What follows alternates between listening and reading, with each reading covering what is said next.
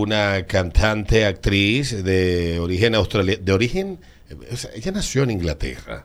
A los seis años se va a vivir a Australia y termina falleciendo en su rancho de California. Bueno, vivió, vivió donde le dio la gana. Olivia Newton-John, que protagonizó junto a John Travolta la película Grease a finales de la década del 70, el año 78, 77, por ahí. Más o menos la mayoría de nosotros posiblemente no éramos ni una garra de nalga en esa época todavía. Nada. Y luego de eso, pues llevó una carrera musical. Antes de eso ya tenía una carrera hecha. Había participado en Eurovisión.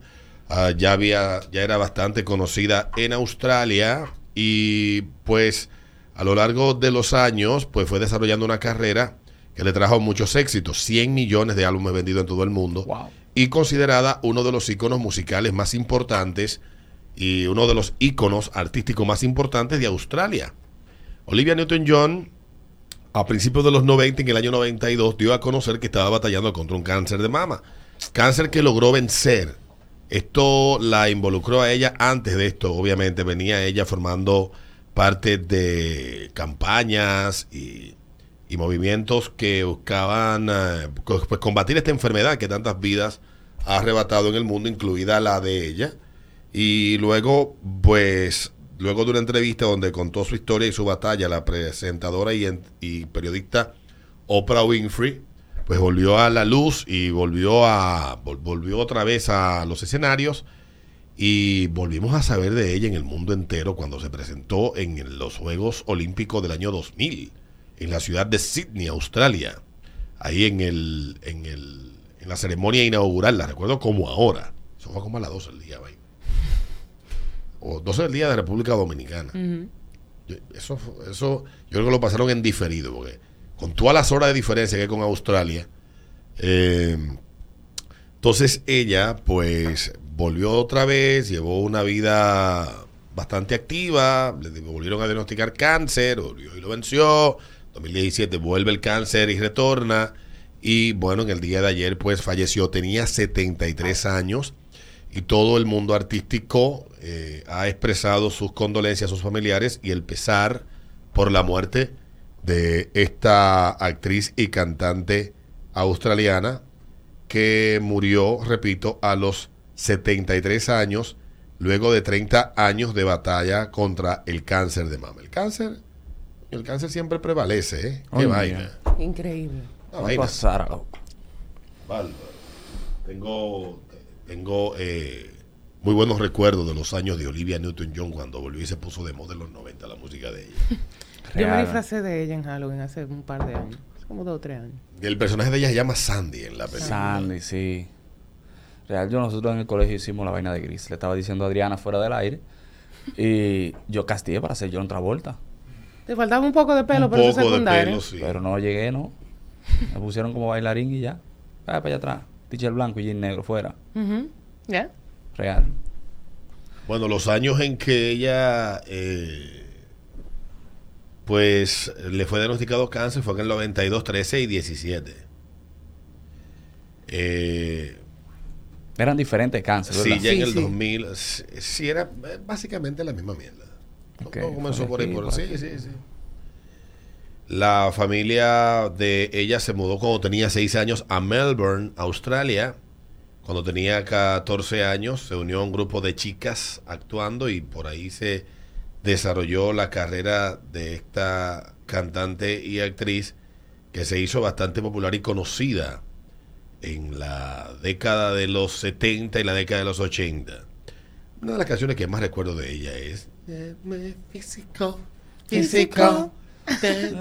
Que fue por accidente que esa canción la lanzaron, ya no quería que la lanzaran. Y le dijo el manager, bueno, ya se lanzó la canción, ya está, ya está No, tarde pues, para no, devolver. pues, echa para atrás. Ahora hay que hacer un video. Y era fue un tablazo. Sí, sí, fue un tablazo sí, de los 80. Yo tenía como dos años cuando esa canción se hizo popular. Wow. Dos o tres años. No, no- no me pregunten que no me recuerdo. Le crecí leyendo sobre la canción en las en los reportes de Billboard y de todas esas vainas que antes uno leía muchas revistas musicales.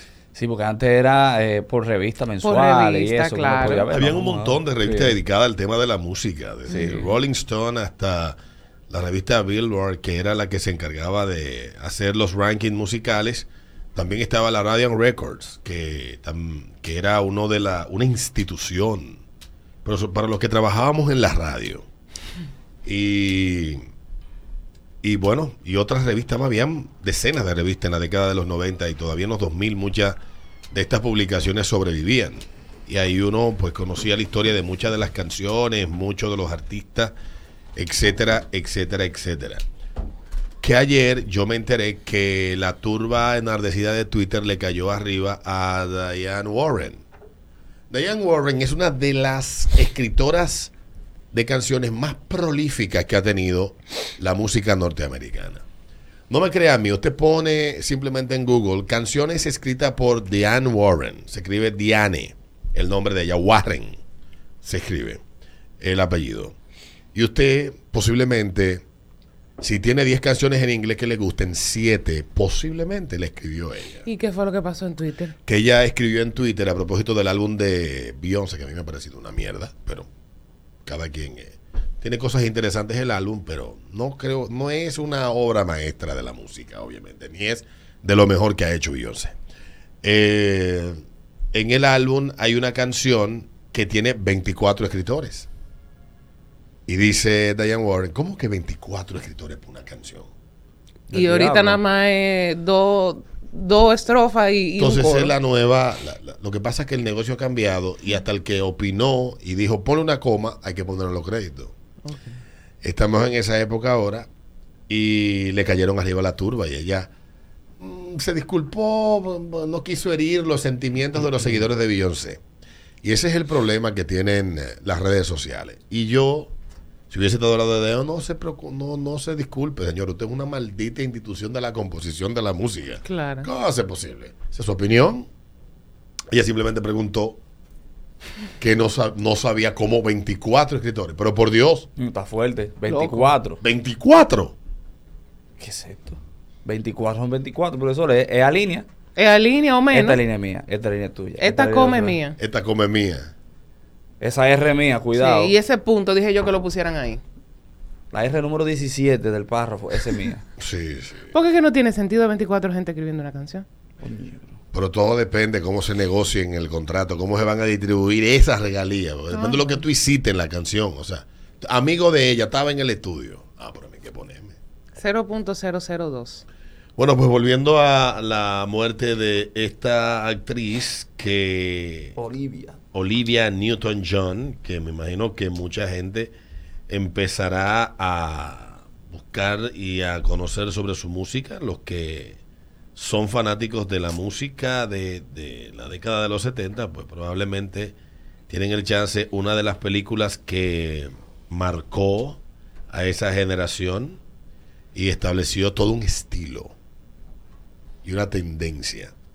Ya luego, eh, más para más adelante, pues ella tuvo otras canciones que se convirtieron en éxitos y llevó una vida bastante tranquila. Creó, creó una fundación de investigación y lucha contra el cáncer en la ciudad donde creció, en Melbourne, en Australia, y recaudó alrededor del mundo con diferentes causas cientos de millones de dólares que han sido dedicados a esa fundación, a investigación y la lucha contra el cáncer en su país donde ella creció. Repito, nació en Australia, nació en, en, eh, Inglaterra, ¿no? en Inglaterra, pero se fue a los seis años a vivir a esta ciudad en Australia, una ciudad hermosísima que es Melbourne.